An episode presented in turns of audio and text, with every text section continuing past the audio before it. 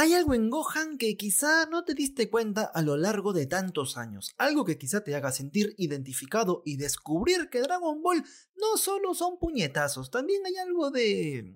algo de... Mejor escuche este podcast a las 3, a las 2, a la 1.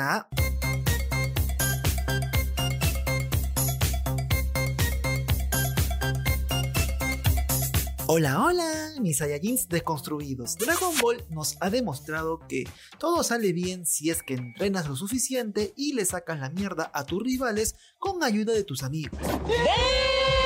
Goku y Vegeta son los protagonistas de siempre desde hace décadas, aunque hubo la esperanza de que dejaran la posta a sus hijos, precisamente a Gohan y Trunks. Recordemos que Gohan para Akira Toriyama es el más poderoso del universo de Dragon Ball, y seguro te dirás, ¡chuta, qué chévere! Gohan despertará más evoluciones que Goku y veremos peleas mamalonas. A ver, a ver, ¿qué pasó?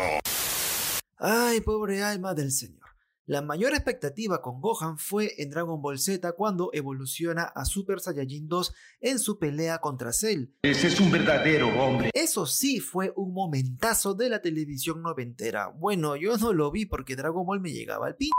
Pero eso ya es otra historia que contaré en su día. Eso no me lo esperaba. En fin, Gohan Super Saiyajin 2 pintaba para mucho más. Sin embargo, el hype se fue todo a la mierda con Dragon Ball Super. ¡Fuimos timados! Aunque no tanto creo, fue en esa última saga donde Gohan vuelve a su estado definitivo tras entrenar con Piccolo antes del torneo del poder.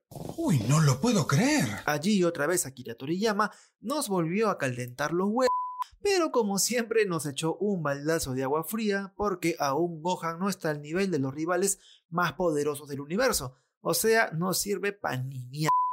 Uh, eso tuvo que doler.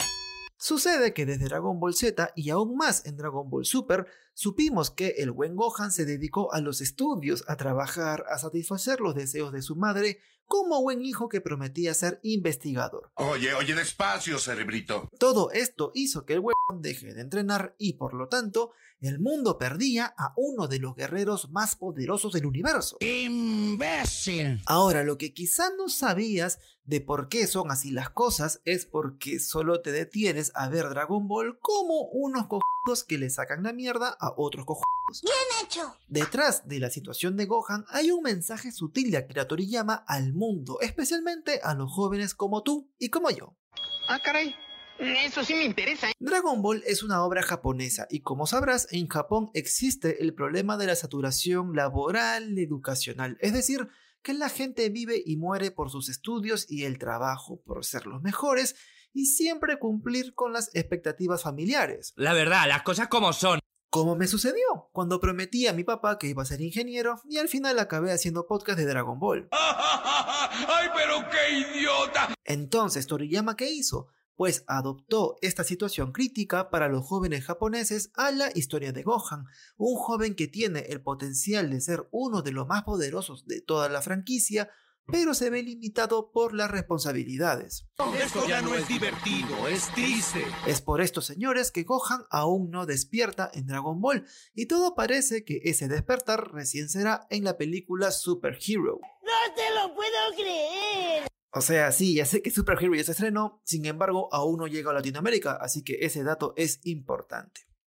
Entonces, con todo esto, puedo decir que ya no me jodan. Gohan tiene décadas cumpliendo con su vieja y aún no puede mandar a la mierda para seguir lo que quiere. ¡Eres un cobarde! Fácil, el aún no se independiza, como tú comprenderás.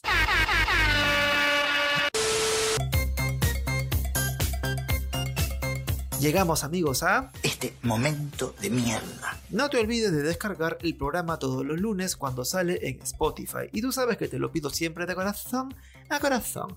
Ya conmigo será hasta la siguiente semana. Chau chis.